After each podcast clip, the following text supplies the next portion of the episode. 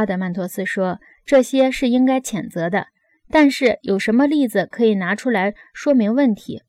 苏格拉底说：“首先，最荒唐的莫过于把最伟大的神描写的丑恶不堪，如好西俄德描述的乌拉诺斯的行为，以及克罗诺斯对他的报复行为，还有描述克罗诺斯的所作所为和他的儿子对他的行为。这些故事都属此类。即使这些事儿是真的，我认为也不应该随便讲给天真单纯的年轻人听。”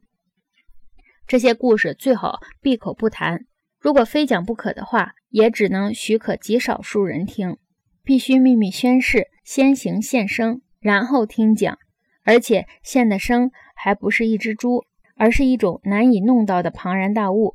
为的是使能听到这种故事的人尽可能的少。阿德曼托斯说：“啊，这种故事真是难说。”苏格拉底说：“阿德曼托斯啊。”在我们的城邦里，不应该多讲这类故事。一个年轻人不应该听了故事得到这样一种想法：对一个大逆不道，甚至想尽办法来严惩犯了错误的父亲的人，也不要大惊小怪，因为他不过是效仿了最伟大的头号天神的做法而已。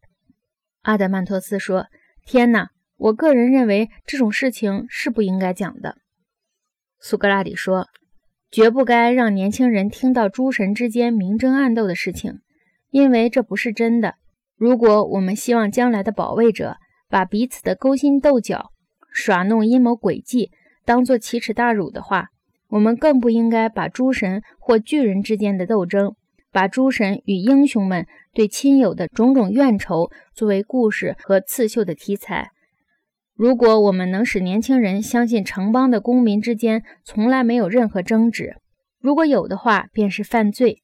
老爷爷老奶奶应该对孩子们从小这样说，等他们长大一点还这样说。我们还必须强迫诗人按照这个意思去写作，